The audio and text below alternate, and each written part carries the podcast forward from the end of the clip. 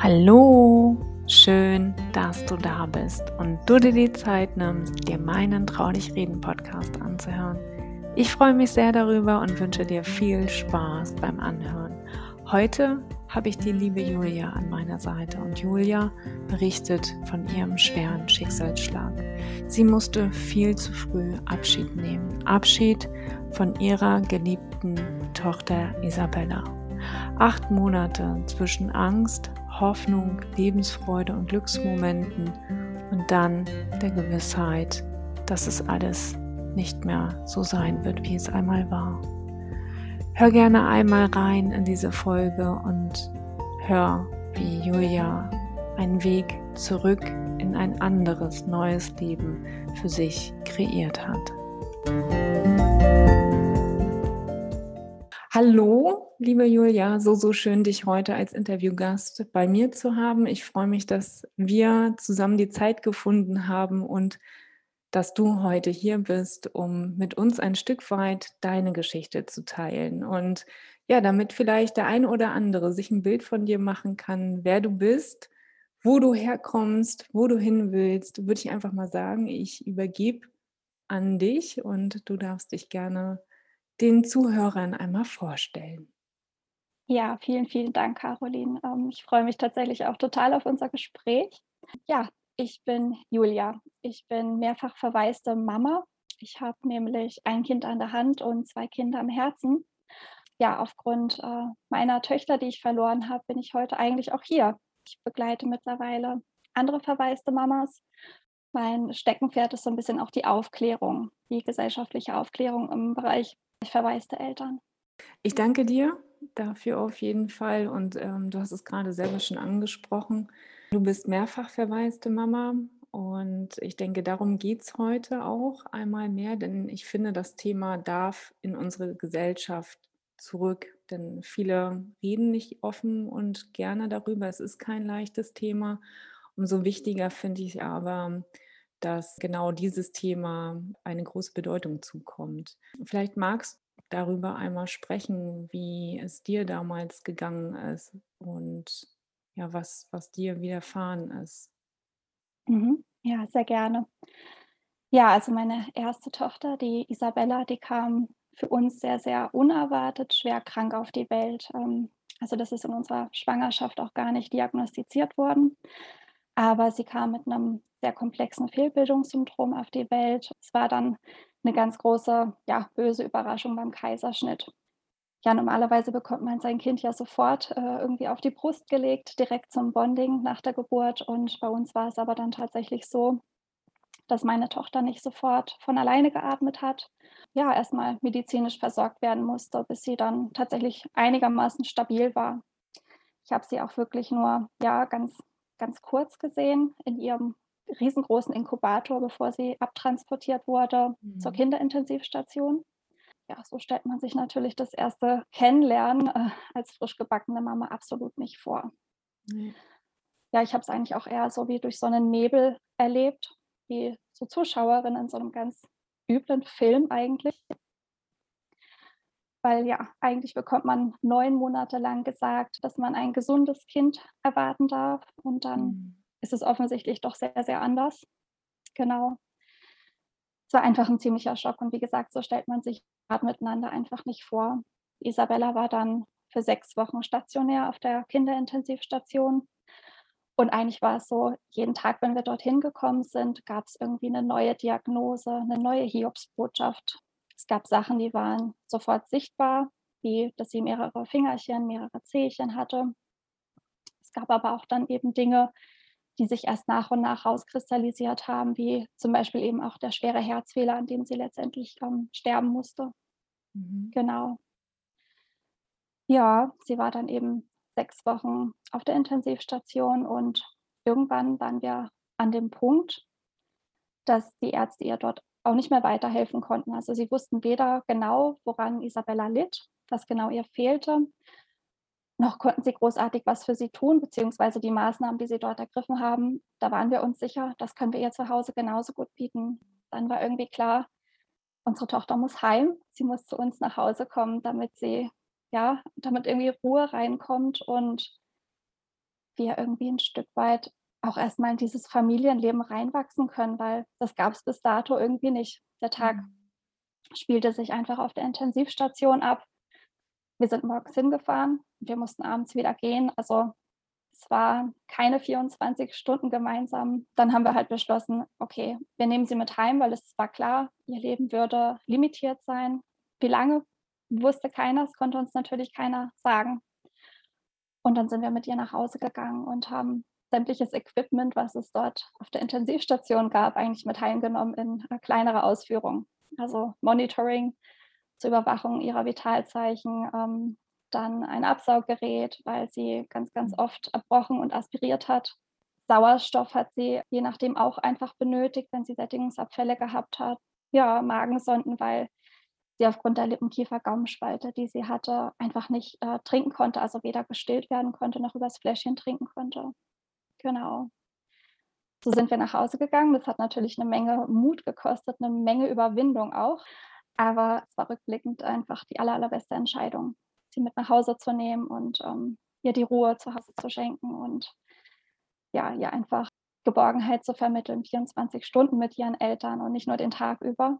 Mhm. Ja, ihr ging es dann auch echt viel, viel besser daheim. Das hat uns total in unserer Entscheidung auch bestätigt, also dass wir dort den richtigen Schritt gegangen sind und dass dieser Mut wirklich angebracht war. Dann gab es noch mal eine kurze Zeit, wo es ihr noch mal schlechter ging und sie eine Bronchitis bekommen hat. Bei gesunden Kindern ist das in der Regel kein Problem, aber wenn äh, dieser kleine Körper eh schon so geschwächt ist, ja, hat es einfach größere Auswirkungen und wir mussten nochmal zurück auf die Kinderintensivstation. Ja, und auch da nochmal die Entscheidung nach einer Zeit, nach, ja, nach zwei Wochen genau, wir gehen wieder nach Hause. Dort konnten uns die Ärzte tatsächlich auch wieder nicht sagen, wie lange es noch gehen würde. Sah absolut nicht gut aus zu dem Zeitpunkt weil sie auch sehr, sehr großen Sauerstoffbedarf mittlerweile hatte. Aber für uns war total klar als Eltern, also da waren wir uns sofort einig, ab der ersten Sekunde, wenn Isabella sterben muss, dann zu Hause, dann umgeben von ihren Eltern und in Liebe und Geborgenheit und nicht umringt von Ärzten und piepsenden Geräten. Also das haben wir für uns gemerkt, dass es einfach unser Weg ist. Wir sind nach Hause und am nächsten Tag hat Isabella noch die Nottaufe bekommen es war der aller, allerengste Familienkreis dabei und wir haben zusammen gefeiert. Gefeiert klingt vielleicht irgendwie im ersten Moment komisch, aber es war tatsächlich so ein Feiern, dass sie an diesem Tag da war. Mhm. Also es war ganz, ganz berührender Tag einfach und ein ganz berührendes Ritual, was wir da gemeinsam erlebt haben. Ja, dann war es irgendwie wie ein Wunder an einem Punkt, wo Ärzte uns null Hoffnung gemacht haben und eigentlich gesagt haben, ah, es könnte sich um Stunden oder Tage handeln, die wir unsere Tochter noch haben. Hat sie uns einfach mal das Gegenteil bewiesen und ist total aufgelebt. Es war so schön an, an einem Punkt, wo sie vier Monate dann bereits war, ging es ihr so gut wie nie davor. Mhm. Also ja, nochmal hat sich dieser Mut einfach gelohnt, auf uns und auf unsere Intention zu hören, auf diese, ja, auf diesen Impuls, den wir da bekommen haben, miteinander heimzugehen. Und wir haben tatsächlich so, so wunderschöne vier weitere Monate mit ihr noch erleben dürfen und haben so viele Momente einfach in uns aufgesaugt, haben Fotos gemacht, Videos. Es gibt unzähliges Bildmaterial aus der Zeit, einfach weil total klar war, irgendwann sind es die letzten Erinnerungen und die werden verdammt nochmal viel Halt geben müssen eines Tages. Mhm. Dann ist Isabella mit acht Monaten und einem Tag zu Hause gestorben, wirklich umgeben nur von ihrem Vater von mir. Es war gleichzeitig der schrecklichste Moment meines Lebens, für den ich gleichzeitig aber auch so viel Dankbarkeit verspüre, weil ich meine Tochter bis zum letzten Atemzug begleiten durfte. Das ähm, berührt mich tatsächlich einfach immer wieder, auch wenn ich es jetzt nach dieser langen Zeit noch erzähle. Einfach weil ich zum Beispiel auch immer noch diesen, meinen Schrei im Ohr habe, der mir da entfahren ist in dem Moment, wo meine Tochter still geworden ist. Es waren nur acht Monate, die wir miteinander verbracht haben und gleichzeitig war es aber ihr ganzes kleines Leben. Mhm. Und dafür bin ich einfach total dankbar. Ich finde das so berührend. Ich habe die ganze Zeit schon Gänsehaut und ich finde das so unsagbar kraftvoll, dass ihr alle beide, ja, du und dein Mann, dass ihr euch entschlossen habt, sie mit nach Hause zu nehmen. Also wie viele hätten wirklich aus der Angst heraus gehandelt und hätten gesagt, okay, nee, hier auf der ITS ist sie am besten versorgt, ne? sie wird betreut, sie ähm, bekommt genau das, was sie jetzt benötigt, ja, und dass ihr euch aber dazu entschlossen habt, nee, wir machen das dann doch in der trauten Umgebung und haben sie bei uns und schenken ihr die Geborgenheit und Liebe, die sie eben jetzt braucht. Und ich finde es so unsagbar schön, was da draus noch entstanden ist. Und es ist irgendwie nicht in Worte zu fassen. Es berührt mich gerade selber total oder zeigt dann auch wieder, dass ihr auf dem richtigen Weg wart. Ne? Dass ihr genau das gemacht habt, wofür euer Herz geschlagen hat. Und klar musstet ihr nochmal zurückgehen, aber dann wieder den Entschluss zu fassen, sie kommt wieder zu uns nach Hause und sie bleibt bei uns. Und ich glaube auch diese Liebe, diese bedingungslose Liebe, die man dann in dem Moment gibt, ist was ganz anderes, als morgens hinzufahren und zu wissen, ich muss abends wieder, ich muss wieder los. Also es ist ja immer wieder eine Trennung auf Zeit. Und ich weiß nicht, wie finde ich Isabella am nächsten Tag wieder vor. Ging euch das auch immer durch den Kopf, dass ihr die Gedanken hattet, oh, ich weiß gar nicht, in welchem Zustand sie morgen vielleicht ist oder welche Nachricht mich morgen wieder erwartet? Weil ihr habt ja auch gesagt, ne, jedes Mal kam gefühlt irgendwas Neues hinzu. Ja, definitiv. Also jedes Mal, wenn wir morgens angekommen sind und haben da an dieser Klingel geläutet und gesagt, ja, wir sind die Eltern von Isabella, wir wollen gerne Isabella mhm. besuchen, war es schon so gleichzeitig ein, ah, was kommt heute wieder Neues? Also, weil mhm. es verging eigentlich fast kein Tag, wo es nicht irgendeine neue Botschaft, eine neue Nachricht gab. Und es gab natürlich auch, ja, haufenweise Momente, wo sie wirklich in Lebensgefahr war. Die gab es in der Klinik, die gab es auch bei uns zu Hause. Aber sowohl die Ärzte in der Klinik als auch wir zu Hause haben ganz genau gewusst, wie wir reagieren müssen, mhm. was wir machen müssen, wie wir sie unterstützen können, wie wir ihr helfen können. Eben, wenn sie sich zum Beispiel verschluckt, was ist zu tun? Wir mhm. haben auch, ähm, bevor wir überhaupt nach Hause gelassen wurden, ähm, natürlich einen Reanimationskurs dort machen müssen. Also ohne, ohne diese Sicherheit wäre ich auch gar nicht nach Hause gegangen. Ja. Wirklich zu jeder Sekunde genau zu wissen, was muss ich machen, wenn der Notfall eintritt. Ja. Ja, und, und das, was du so beschrieben hast, diesen, dieses jedes Mal am Abend nach Hause gehen und nicht zu wissen, was in der Nacht passiert es sind einfach viele Stunden, die sie dort alleine war. Mhm. Wir haben meistens auch abends oder nachts nochmal angerufen. Man kann sich dort zu jeder Zeit melden. Man darf halt nur nicht mehr da sein. Mhm. Und das ist schwierig. Das ist einfach als Eltern quasi fast nicht auszuhalten, sein Kind alleine zurücklassen, also zurückzulassen. Es war wie jeden Tag ein kleiner Abschied eigentlich. Ja. Ja. So fühlt sich das auch für mich an. Also so dieses, boah, immer in dieser Angst. Also es ist ja egal wie, es ist ja auch ein, sechs Wochen habt ihr es ja am Stück erstmal durchleben müssen, aber jeden, jedes Mal fährt man ja mit einer gewissen Angst nach Hause. Man hat Angst, dass das Telefon klingelt. Unterbewusst macht es ja eine ganze Menge mit uns.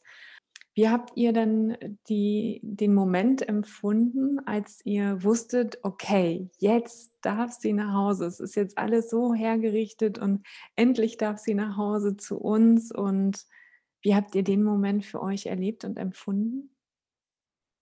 Sehr zwiegespalten, muss ich sagen. Auf der einen Seite war diese riesig, riesig große Vorfreude, mhm. endlich nach Hause zu gehen. Äh, diese Vorfreude, die alle Eltern, glaube ich, äh, empfinden, wenn sie endlich aus dem Krankenhaus nach Hause dürfen mhm. und ihr ja irgendwie ihr normales Familienleben starten dürfen, weil im Krankenhaus ist alles aber nicht normal und kein normaler Tagesablauf natürlich. Und auf der anderen Seite war da natürlich eine gehörige Portion Angst dabei, was passiert, weil äh, natürlich in der Theorie haben wir gewusst, wie wir reagieren müssen, aber mhm. wie wird es dann sein, wenn wir tatsächlich gefragt sind, wenn tatsächlich dieser Notfall eintritt? Mhm. Also da war schon eine gehörige Portion Angst auch mit dabei, aber ja, der Mut war einfach größer und ähm, auch dieses Bauchgefühl, also dieses Elternbauchgefühl oder Mama-Bauchgefühl, was ich da gehabt habe, dass meine Tochter nach Hause gehört und dass es ihr da viel besser gehen wird und ähm, dass ich, egal was passiert, mit meinem Mann zusammen zu jeder Zeit für sie da bin und sie hier sicher und beschützt ist. Ja.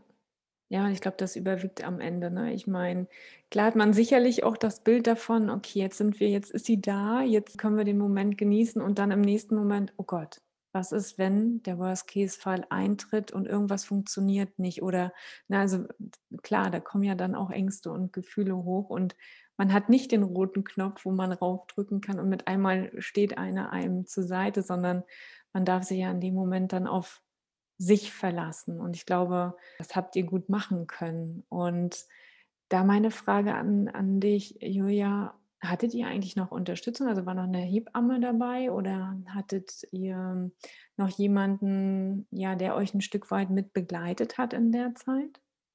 Ja, also wir hatten ähm, Palliativkräfte dabei. Ah, super. Mhm. Mhm. Die haben uns ähm, vier Tage die Woche begleitet am Mhm. Vormittag in der Zeit, wo mein Mann dann irgendwann wieder arbeiten musste natürlich. Die Elternzeit war irgendwann vorbei. Genau, also da hatte ich schon Unterstützung, also immer Mhm. am am Vormittag, genau, dass ich nicht ganz allein bin und vor allen Dingen diese immense Verantwortung nicht durchgängig alleine tragen muss. Also, das macht ja auch Ja, psychisch einfach was mit einem. Ähm, genau, und, ähm, von daher haben wir dort Unterstützung bekommen. Von meiner Hebamme haben wir wunder wunderbare Unterstützung einfach gekriegt, ähm, indem sie zu der Zeit mit Isabella da war, aber natürlich auch danach einfach ein ganz, ganz großer Anker für uns war und auch immer noch Mhm. ist. Also, wir sind seitdem einfach auch miteinander sehr, sehr tief befreundet. Wow. Ja, und sowas kann dann auch entstehen, ne? Also, ich meine, so schwer wie das alles wiegt und es ist niemandem wünscht man genau so was. Also, ich finde das so unsagbar schön, dass ihr den Entschluss gefasst habt, sie bei euch zu haben, ne? So wie du gesagt hast: „Ich möchte da sein, wenn wenn sie vielleicht geht.“ Und ich finde es so schön, dass ihr auch beide in dem Moment genau bei ihr wart und ihr Halt und Kraft gegeben habt. Also, glaube ich, in dem schweren Augenblick und so wie du schon sagst, du hast es dann du du hast es rausgeschrien. Ich glaube, es ist auch ganz normal in dem Moment, dass die Emotion, ne also, ich glaube, nichts ist schlimmer, als ein eigenes Kind zu verlieren, dass dann da, ja, die Emotionen mit einem auch noch mal durchgehen. Ja. Ja, definitiv. Das lässt sich gar nicht beschreiben, dieser Moment. Mhm. Also, ich bin sonst auch absolut kein lauter Typ. Ich werde nicht laut. Selbst wenn ich wütend bin, mache ich das eher mit Mhm. mir aus, aber in dem Moment, ähm, habe ich nichts mehr halten können. Also, ja, ich glaube, für meinen Mann war es auch sehr erschreckend, weil der mich natürlich so auch nicht kennt. Mhm. Ja, letztendlich war ich einfach auch dankbar, dass er mit dabei sein könnte, weil das hätte auch genauso gut 2 Stunden vorher schon passieren können und da war ich mit ihr allein. Da war er noch auf der Arbeit Mhm. und so war's einfach ich glaube, sie hat auf auf ihn gewartet. Gewartet. Mhm, Ja. tatsächlich, ja. Das also, warum auch immer, das kriegen sie ja dann auch irgendwie hin, ne? Ähm, das Thema Warten und, ähm, so, dass die Liebsten dann um einen sind, begegnet mir in der Trauer auch recht häufig, dass, ähm, ja, der Zeitpunkt abgewartet wird und, auch so lange gewartet wird, bis ein Teil der Menschen wieder geht, die nicht zu diesem Inner Circle gehören. Auch das, erfahre ich immer häufiger.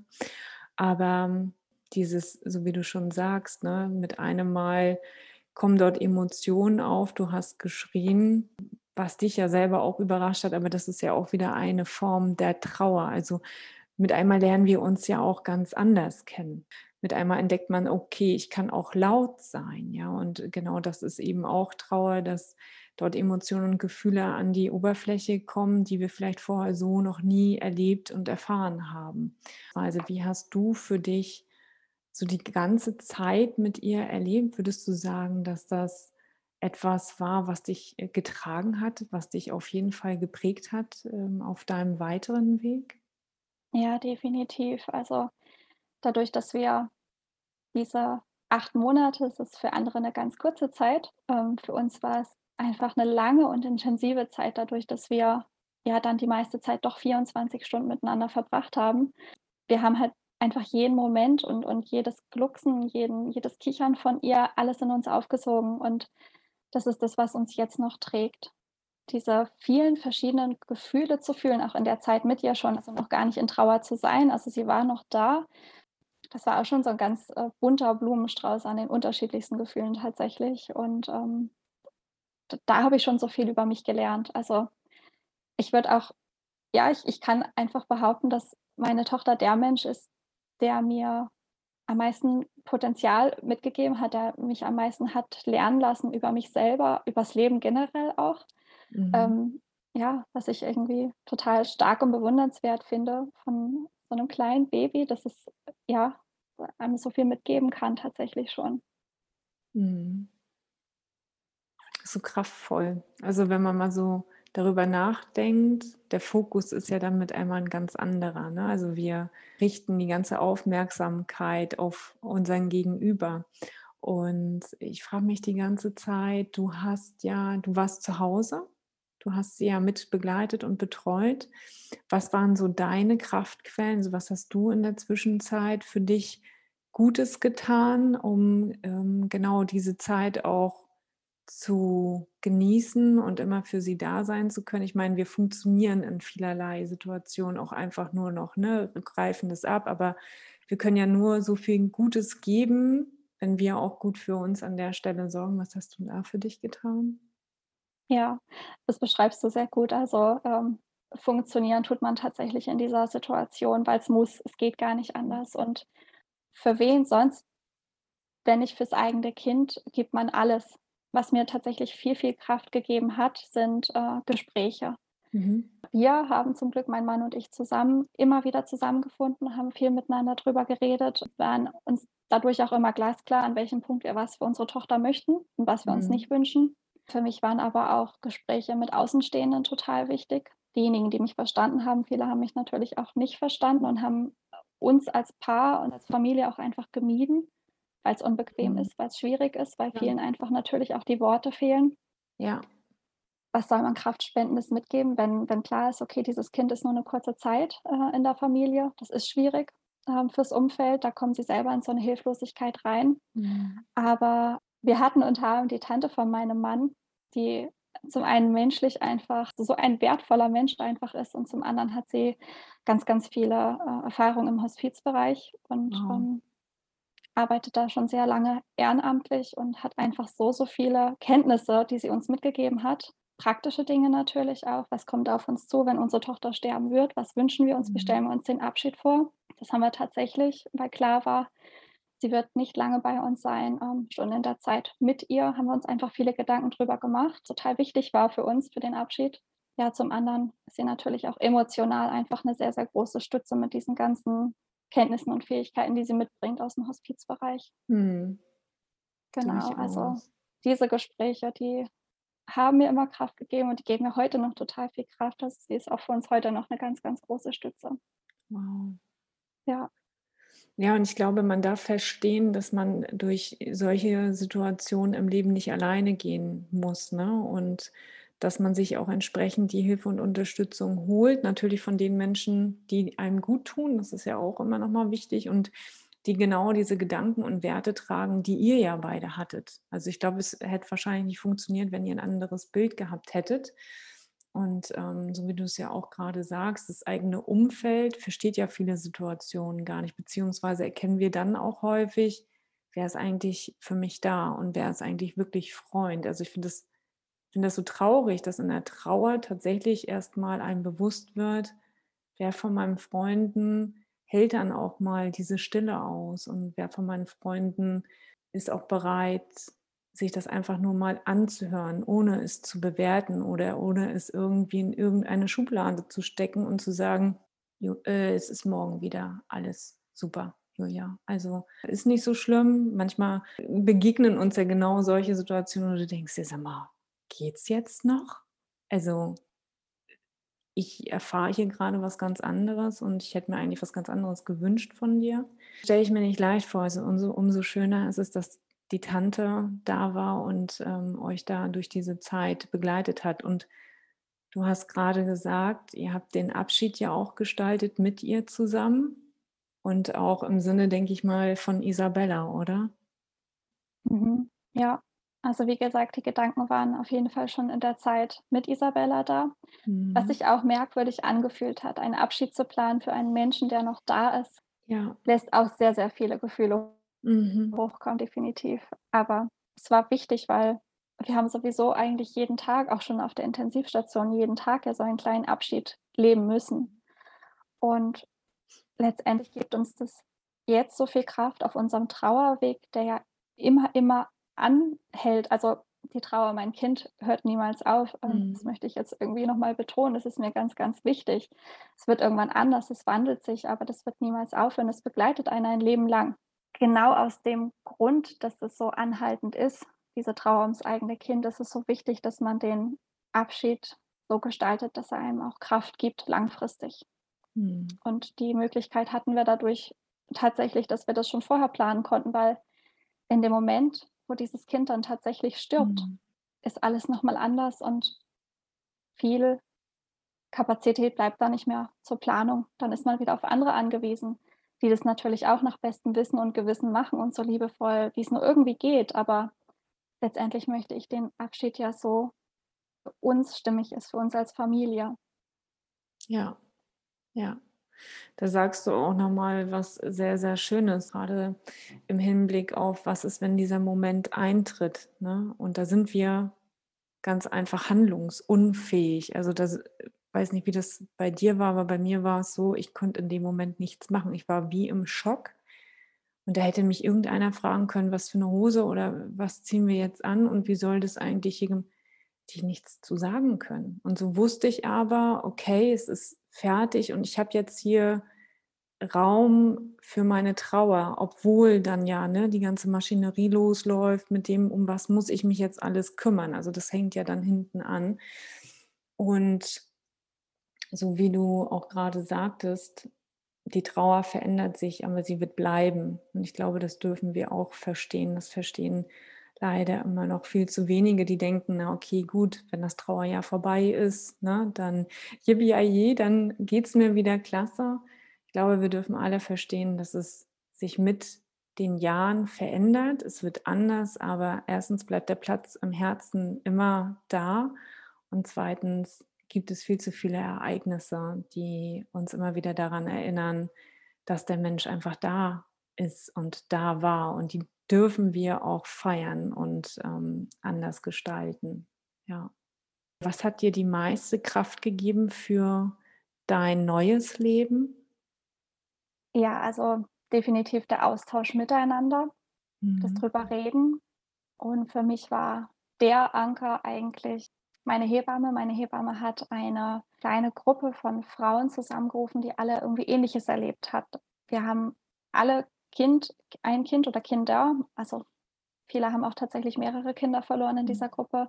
Das hatten wir gemeinsam. Wir haben sie aber alle auf unterschiedliche Art und Weise verloren. Ähm, und trotzdem ist es so einfach in einer Gruppe unter Gleichgesinnten sich auszutauschen und in den Gefühlen und auch Worten der anderen wiederzuerkennen. Und das war für mich der Halt überhaupt. Also, das Mhm. war das Aller Allerwichtigste, dieses, äh, gesehen werden, gehört werden, verstanden werden, vor allen Dingen nicht großartig erklären müssen, sondern ja, mein Gegenüber erzählt mir und ich weiß sofort: „Ah, genau, kenne ich, weiß ich ganz genau, wie sich das anfühlt, Mhm. ist einfach nur ätzend.“ Ich glaube, Ja. gibt so viel Kraft, wenn man nicht noch viel drauf erzählen muss viel dazu erzählen muss, sondern einfach weiß: „Ja, genau so ist es.“ Mhm. Das war ganz, ganz großer Kraftgeber für mich, diese gemeinsame Entwicklung in der Gruppe zu sehen: „Hey, es geht weiter. Es geht weiter. Jeder kämpft sich irgendwie den Weg zurück ins Leben, in ein ganz anderes Leben.“ Also, das hat Mhm. nichts mehr mit dem zu tun, ähm, wie man vorher gelebt hat. Das verändert einen nachhaltig, was aber nichts Schlechtes ist, überhaupt nicht. Also, ich kenne es, dass man so am Anfang ein bisschen dagegen ankämpft und eigentlich gern wieder die Alte sein möchte und mit der alten, äh, Leichtigkeit und Unbeschwertheit weiter durchs Leben gehen möchte. Das wird nicht wieder ganz so, wie es vorher war. Es bringt aber so, so viele neue Fähigkeiten und Kenntnisse mit sich. Von daher dieser Austausch und diese gemeinsame Entwicklung und zu erkennen: „Hey“ „es geht weiter und es kann auch echt richtig gut weitergehen. Es wird schön und anders schön.“ Das ist das, was ich auch irgendwie heute weitergeben möchte. Mhm. Dieses in der in der Gruppe gemeinsam sich auszutauschen, sich auch einfach mal begleiten zu lassen und sich zurücklehnen zu dürfen und angehört zu werden und verstanden zu werden, diese Gewissheit vermittelt zu bekommen: „Es geht weiter und es geht dir nicht ewig so schlecht, wie es dir grade geht.“ Rein in dieses, äh man nennt es posttraumatisches Wachstum. Ähm, Mhm. das ist das, was ich gerne weitergeben möchte, dass es da definitiv noch mehr gibt und dass es auch echt krass ist, wie weit man über sich hinauswachsen kann und darf. Ja, genau. Das, glaube ich, darf man auch für sich erkennen. Ich meine, klar, der Schicksal, der wiegt schwer und ich glaube, es ist auch ganz normal, dass man erstmal in diesem, in diesem Verlust drinne ist ne? und dann dieses Gefühl hat von, es geht hier nicht mehr weiter. Und wie soll ich dann bloß, ne, wie soll dann bloß mein neues Leben werden? Und das hat doch alles keinen Sinn mehr. Es gibt mir, es gibt ja nichts mehr, was, was mir Freude bereitet. Und da denke ich auch anzusetzen und den Entschluss für sich zu fassen, jeden Tag ein kleines bisschen, ein kleines bisschen, was gibt mir wieder ein Stück weit Halt, was gibt mir Kraft und um diese Energie zu nutzen für einen Weg in ein anderes, neues Leben. Und du hast es ja vorhin schon gesagt, das alte Leben wird es so nicht mehr geben. Das ist, das ist klar, da kommen wir nicht mehr hin. Aber was gibt mir Kraft, um wieder Vertrauen in mein Leben zu schaffen und auch wieder loszugehen? Also viele plagen ja dann die Gedanken mit, okay, was ist, wenn ich dann nochmal schwanger werde? Also ne, das Thema Folgeschwangerschaft, wie gehe ich um mit den Ängsten? Wie mache ich das, dass ich da einen guten Switch hinkriege? Gibt es da was? Was hat dich da ja nach vorne gebracht oder wie bist du da mit umgegangen? Tatsächlich immer, immer wieder drüber reden, reflektieren, mit Frauen zu reden, die das schon durchlebt haben. Mhm. Finde ich mhm. total wichtig, die diese Erfahrung schon gemacht haben, die mir Mut zusprechen konnten. Mhm. Eben bei uns in dieser kleinen Gruppe war es dann auch so, dass die ersten wieder schwanger waren. Und wir haben uns dann einfach viel drüber unterhalten und tatsächlich sind da große Ängste bei diesen Frauen gewesen, mhm. dass das nochmal passieren könnte. Aber zu beobachten, dass es weitergeht und dass diese Frauen irgendwann tatsächlich alle ihr gesundes Kind im Arm hatten, äh, ihr Folgewunder, das hat dann mir auch Mut gemacht, dran mhm. zu bleiben und es einfach auch nochmal zu probieren. Ja. Genau. Also durchaus, egal wie, immer positiv zu denken. Hast, hast du das Gefühl, dass das wichtig ist, trotz all der, der Schwere und man nimmt ja wahrscheinlich seinen Körper auch nochmal ganz anders wahr und achtet auf Zeichen und Signale und oh Mensch ist da. Ne? Also man kann sich auch verrückt machen, wenn der Körper irgendwas widerspiegelt und ähm, man ja vorher schon einen Schicksalsschlag durch hat oder vielleicht auch schon mehrere Verluste erleben musste. Hast du da das Gefühl, dass dieses Mindset, wie gehe ich mit mir um und was denke ich über mich, auch eine entscheidende Rolle spielt? Total, auf jeden Fall. Also positiv zu sein, das funktioniert natürlich überhaupt nicht immer. Das ist mhm. wirklich eine ganz, ganz große Übungssache. Ich habe da total viel mit positiven Affirmationen für mich mhm. gearbeitet, um wieder dieses Bewusstsein zu bekommen, hey, es gibt auch noch so viele gute Dinge in meinem Leben und ich darf mir das, ja. ich darf mir das auch zugestehen. Ich darf auch wieder glücklich sein ohne meine Tochter. Das ist, glaube ich, einer der größten Schritte überhaupt, sich das auch wieder zuzugestehen. Unsere Kinder wollen ja nicht, dass wir auf ewig einfach traurig sind und ja, nicht wieder ins Leben zurückfinden. Die wünschen, das wünschen sie sich garantiert nicht für uns. Ja, aber an diesen Punkt erstmal zu kommen, genau. das hat für genau. mich auch echt eine Zeit lang gedauert mir ja. zuzugestehen, ich darf wieder glücklich sein, ich darf Liebe verspüren und ich darf mich auch wieder auf ein weiteres Kind freuen. Mhm. Das ersetzt nämlich garantiert mir nicht meine Isabella. Nee. Also, nee. Ja, ja, genau.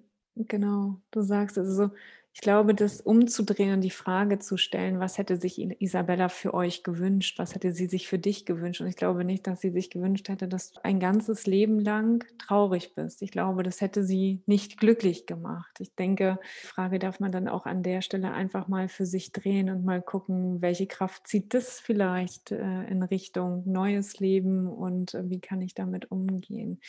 Aber ich weiß ja jetzt auch, Julia, dass du ganz, ganz viel Kraft aus dem Verlust gezogen hast und beruflich auch einen ganz anderen Weg eingeschlagen hast. Wie kam es dazu? Vielleicht magst du dazu ein bisschen was erzählen. Ja, voll gern. Ich komme tatsächlich ursprünglich aus einem ganz anderen Bereich. Ich war vorher im Büro, ich war Steuerfachangestellte und ähm, ich habe einfach sofort gemerkt, als meine Tochter gestorben war, ich kann da nicht wieder zurück hin, das funktioniert mhm. nicht mehr. Ich kann jetzt einfach nicht so tun, als wenn nichts gewesen wäre und quasi nach dieser verkürzten Elternzeit wieder zurückzugehen an den Startpunkt mehr oder weniger. Mhm. Das fühlte sich für mich persönlich einfach total falsch an, aber weil meine Arbeit auch nicht so gewesen ist, dass sie mir Kraft gegeben hätte. Also ich mhm. denke, wenn mir diese Arbeit wirklich so eine wahnsinnige Freude gemacht hätte und mich total erfüllt hätte, dann wäre es vielleicht wieder ein Kraftpunkt gewesen. Es wäre gut gewesen, wenn ich da hätte hin zurückgehen können. So war es aber für mich definitiv nicht. Und dann habe ich mir einfach auch die Frage gestellt, hey, also wenn meine Tochter jetzt sterben muss und ich das alles durchleben muss und überleben muss vor allen Dingen, mhm. was hat das denn für einen Sinn? Also irgendwas will mein Leben mir jetzt ja damit sagen und irgendwie irgendwas darf ich doch da jetzt draus ziehen und irgendwas darf ich doch in ihrem Namen jetzt auch weitergeben. Also für mich ist meine jetzige Arbeit tatsächlich auch so ein kleines Stück das Erbe von Isabella weiterzugeben. Also was hat sie mich gelehrt in den acht Monaten? Was darf ich jetzt weitergeben? Was habe ich über mich gelernt in meiner Trauer? Was darf ich daraus weitergeben? Das ist im Prinzip ja der Initiator für mich gewesen, warum ich nicht mehr ins Büro zurückgegangen bin. Also wenn man das mal so hört, ne, das hört man ja von wenigen. Viele sagen dann, okay, ich fahre dann in meinen alten Job zurück, ich mache da Dienst nach Vorschrift, ob es mir jetzt gefällt oder nicht, aber diesen Mut zu fassen und zu sagen, okay, was hat sie mir mit auf den Weg gegeben? Und da hat sie dir ja einiges in den acht Monaten mitgegeben oder auch euch, ja, euch nochmal gezeigt, dass es sich doch lohnt zu leben und weiterzumachen. Und wenn es nur für andere ist, es weiterzugeben, das, was du gelernt hast über dich, über das Leben, über ja, Abschied, wie gestalte ich ähm, auch eine so kurze, für euch aber sehr wertvolle Zeit, ja. Und ey, Julia, geil. Ich finde es schön. Also ich finde es toll, dass du es machst und dass du anderen äh, Frauen zur Seite stehst und genau die Expertise weitergibst und dadurch natürlich auch nochmal ein anderer Umgang entstehen darf. Ne? Also dieses Thema Gesellschaft, wie gehe ich damit um? Ähm, viel zu oft lassen wir uns ja auch von dem Außen erdrücken, anstatt auf uns zu hören, auf unsere Impulse und unsere Intuition. Also ne, eure Intuition hat euch nach Hause geführt. Wäre die da nicht gewesen oder hätte die Angst überwogen? Was Wer weiß, was da passiert wäre, genau. Mhm ich bin mir sogar ziemlich sicher, dass wir unsere Tochter keine acht Monate gehabt hätten, weil mhm. sie war ja ganz oft an diesem Scheidepunkt, sich nochmal wirklich fürs Leben zu entscheiden. Sie ja. hätte ganz genau an dem Punkt auch den anderen Abzweiger nehmen können. Und mhm. ja, das mag ich einfach so gerne weitergeben, dass es sich so sehr lohnt, auf sein eigenes Bauchgefühl zu hören und zu vertrauen, einfach ins Vertrauen zu kommen. Mhm. Ähm, ja, dass immer das, was man als Mama, als Papa spürt, dass das das Beste ist für sein Kind. Ja. Den Mut dann zu, zu fassen, das dann umzusetzen, das ist natürlich ein schwieriger Schritt, aber ich finde, dafür ist es ja genau wichtig, so, so richtig und wichtig, dass wir da als, ja, als Sterneltern irgendwie auch zusammenhalten, als verwaiste Eltern und uns gegenseitig Mut machen und unterstützen. Und das war für mich auch der Grund, ähm, in diese Richtung dann zu gehen und zu sagen, hey, ich möchte meine Learnings so gerne weitergeben. Das ist mir mhm. wichtig, weil nicht alle haben diesen, diesen Background von einer verständnisvollen, tollen Hebamme und von ähm, dieser Tante, von der ich vorhin gesprochen habe, ja. die Grundsteine mitlegen für den weiteren Weg. Wir haben einfach ein unfassbar tolles Umfeld gehabt. Und das haben einfach nicht alle. Und deswegen ist es mir so wichtig, ja, irgendwie weiterzugeben. Hm. Weiterzugeben und zu zeigen, hier, ähm, du bist nicht alleine, du darfst aber in dich vertrauen und du darfst dir Hilfe nehmen, wenn du Hilfe benötigst. Das ist ja auch nochmal ein anderer Kontext, beziehungsweise gerade in einer Partnerschaft ist das ja auch nicht zu unterschätzen.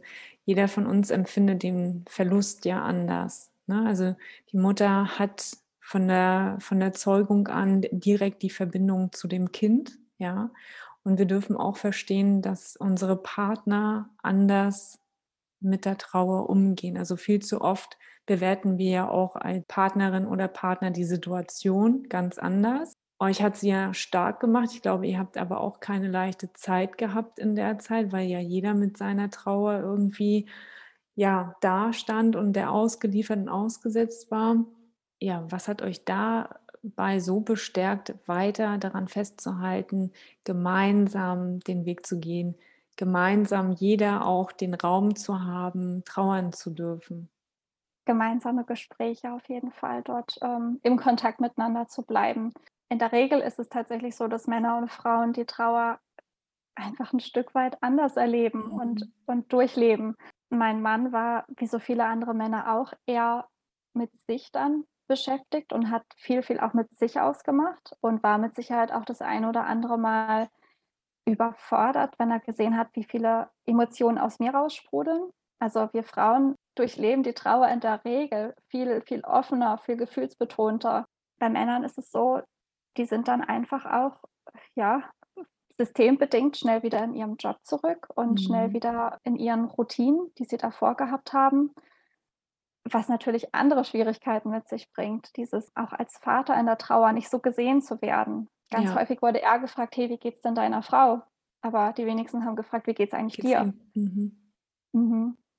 Das ist schon auch eine, eine große Schwierigkeit, ja. finde ich, ja. Definitiv. Und da sprichst du einen wichtigen Punkt eben auch an. Ne? Also wir dürfen auch verstehen, dass unsere Männer genauso trauern, auch wenn sie es vielleicht ne, nach außen nicht so, weil wir sind ja sehr emotional, muss man ja schon sagen. Also uns sieht man ja schon an, wenn es uns nicht gut geht. Und der Mann, der ist dann mehr in sich gekehrt und macht das mit sich selbst aus oder verrennt sich in der Arbeit oder schafft. Also sie müssen ja dann meistens produktiv sein. Aber da würde ich mir unwahrscheinlich wünschen, wenn auch einfach mal der Mann in dem Moment gesehen wird und gesagt wird, Mensch, wie geht es dir denn eigentlich auch damit? Also das ist auch so ein Thema, was ich verfolge, hingehen, ansprechen. Ne? Also es gibt ja immer beide Seiten. Es gibt ja nicht nur die Frau. Ja, sehr, sehr wichtig. Ja, es haben definitiv beide ihr Kind verloren. Es ist schwierig auszuhalten, den anderen auf eine andere Art und Weise trauern zu sehen. Mhm. Weil ich weiß nicht, wahrscheinlich wird es so gehen, aber für mich war es ein großes Problem, dass ich eine ganze Zeit lang gedacht habe, hey, ich bin nicht mehr normal, wenn so viel aus mir raussprudelt und wenn ich so mhm. viele Gefühle habe und so viele widersprüchliche vor allen Dingen, dann ist da Wut und Zorn und Sehnsucht und diese große Liebe für ein Kind, das nicht mehr da ist. Also diese Liebe, die man irgendwie mhm. nicht mehr eins zu eins weitergeben darf. Die, die Gefühle sind ja schon sehr widersprüchlich. Und das gegenseitig auszuhalten. Also mein Partner muss meine Gefühle aushalten. Ähm, diese vielen, vielen Gefühle und ich muss gleichzeitig aushalten, dass er sehr still ist in dieser Zeit und sehr viel mit sich selber ausmacht. Ich glaube, das ist so die, die Schwierigkeit, den anderen so zu lassen, wie er ist und das einfach mhm. gerade hinzunehmen. Das ist ja in Ordnung, jeder trauert auf eine unterschiedliche Art und Weise. Genau, dass man das nicht auf sich reflektiert ne, und den Fehler dann bei sich sucht. Meistens löst das dann ja dann wieder Konflikte aus innerhalb der Partnerschaft. Und ich glaube, da dürfen wir verstehen, dass da Mann und Frau eben einfach anders mit umgehen und dass man sich entsprechend den Raum auch am Ende gibt. Ja. Mhm. Ja, der Mann trauert ja definitiv nicht weniger oder die Liebe um sein Kind ist definitiv nicht weniger, nur weil er auf eine andere Art und Weise ein bisschen ruhiger trauert und mhm. mehr mit sich selber abmachen möchte. Ja, richtig. Und sag mal, Julia, wie hat dein Umfeld damals reagiert, als du gesagt hast, so, mir ist jetzt eins klar geworden, ich gehe nicht mehr in meinen Job zurück, sondern ich werde meinem Herzen folgen.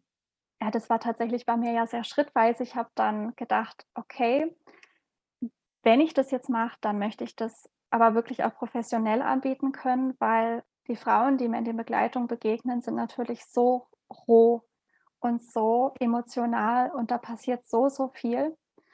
Und natürlich habe ich meine eigenen Learnings. Also ich habe die Isabella verloren. Ich habe auch nach der Isabella in der frühen Schwangerschaft noch eine Tochter verloren und ich hatte danach noch eine biochemische Schwangerschaft. Also ich selber habe ja schon wirklich sehr, sehr unterschiedliche Erfahrungen gemacht und diese mhm. Learnings bringe ich definitiv mit.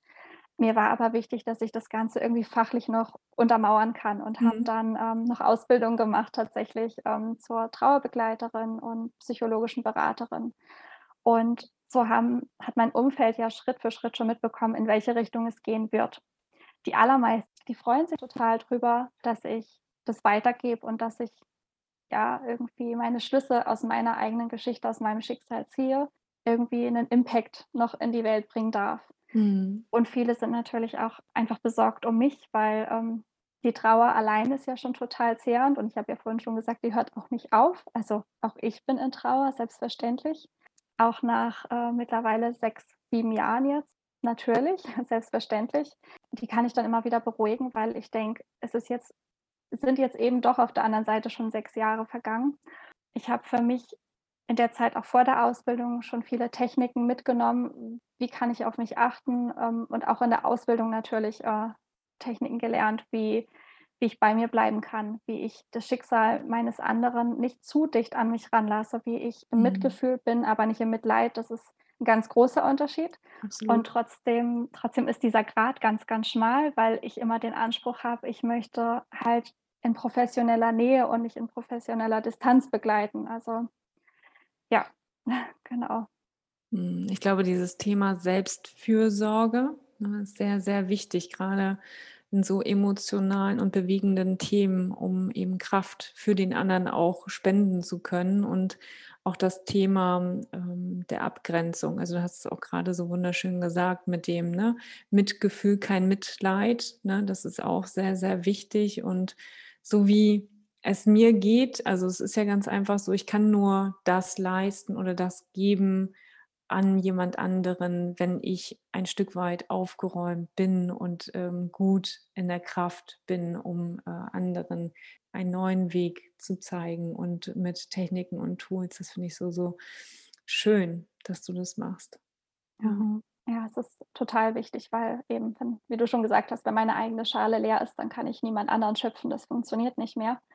Ne. Und, ähm, ja, da bedarf's ganz, ganz großer Selbstfürsorge und sich selber auch sehr, sehr gut kennenzulernen. Wo sind die eigenen Grenzen?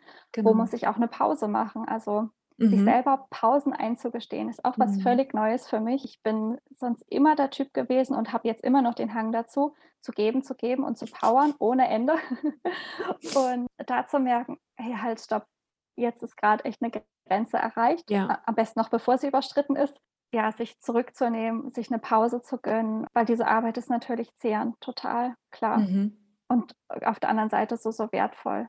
Ja. Einfach, äh, ja, andere Frauen auf dem Weg zu begleiten nach dem Tod ihres Kindes. Genau. Ich glaube, das überwiegt am Ende, aber dieses, äh, seine Emotionen und seine Gefühle zu achten, zu gucken, dass man die entsprechenden Pausen für sich auch einräumt und sich Gutes tut, das ist, glaube ich, auch elementar, um, äh, diesen Weg beschreiten zu können. Ja, einfach nur wunderschön. Ich finde es toll, dass du's machst, Julia. Dankeschön, vielen Dank. Wo finden die dich, die verwaisten Muttis, wenn sie jetzt mit dir in Kontakt treten wollen? Mhm. Also, ich bin zum Beispiel auf Instagram zu finden, ähm, unter Julia begleitet. Genau, da bringe ich immer wieder Impulse rein für den Trauerweg. Mhm. Genau, für die eigene Trauer, Reflexion. Genau, alles, was da wichtig ist, um eher den Abzweig Richtung posttraumatisches Wachstum zu nehmen, statt im Trauma zu bleiben Mhm. und in der Trauer. Ansonsten auf meiner Internetseite Seite juliabegleitet.de. Da habe ich 'nen Blog eingerichtet, der ist noch ganz neu. Da kann man 'n bisschen was über mich lesen, über meine Geschichte und auch, wenn man begleitet werden möchte von mir, findet man da auch alle Informationen dazu. Mhm. Sagst du, irgendwas ist Grundvoraussetzung oder sagst du: „Nö, jeder kann kommen, kann sich bewerben und dann guckt ihr, wie ihr zusammenkommt?“ Ja, da habe ich tatsächlich überhaupt gar keine Zugangsvoraussetzung Mhm. sozusagen. Das Einzige, was ist, ich habe mich halt auf verwaiste Mamas, also nur auf die Mamas spezialisiert, weil ich einfach denke, dass ich als Mama am besten einer anderen Mama zur Seite stehen kann. Mhm. Genau. Ja, klares Statement. Wichtig, Mhm. Ne? Also, das ist ja auch, denke ich mal, für den weiteren Weg sehr, sehr wichtig. Ich habe jetzt aber noch 'ne Frage, Julia. Mhm. Trommelwirbel. Spannung. Spannung. Was bedeutet für dich Leben? Ich würde es mit 'ner Metapher probieren. Und zwar, ich würde sagen, zu leben bedeutet, Steine, die mir in den Weg gelegt werden, und das meine ich jetzt gar nicht negativ die für mich richtig zu ordnen. Weil Steine können natürlich Stolpersteine sein, die mir den Gang durchs Leben erschweren und mich permanent straucheln lassen. Und gleichzeitig können sie aber Trittsteine sein, die mir Halt geben und meinen Weg formen dürfen. Und meine Entscheidung ist es dabei, ähm, wofür ich diese Steine in meinem Leben verwende, ob ich sie als Trittstein nehme oder ob sie mir lästiger Stolperstein sind.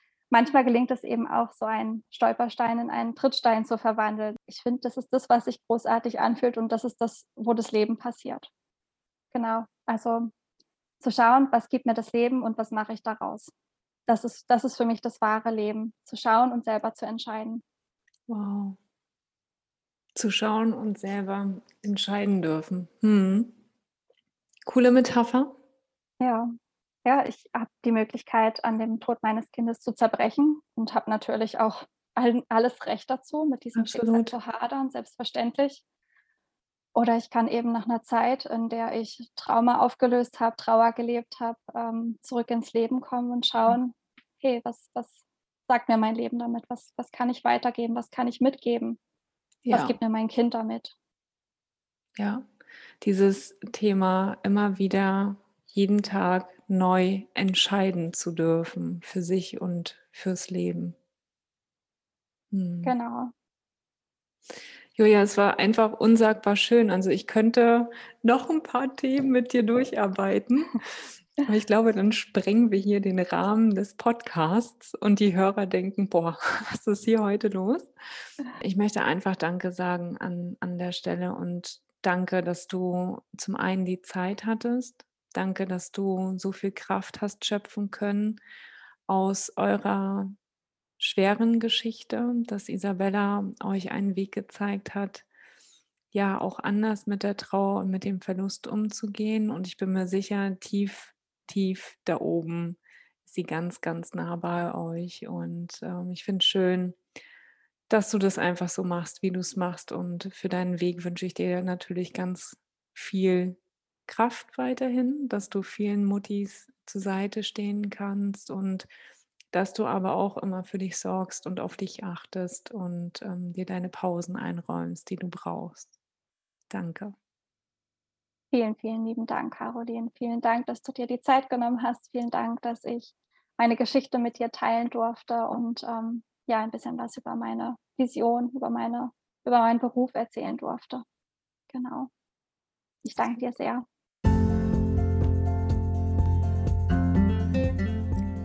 In diesem Sinne, meine Lieben, das war meine 58. Podcast-Folge. Hab eine schöne Zeit und bleib gesund. Bis dahin, Deine Caroline.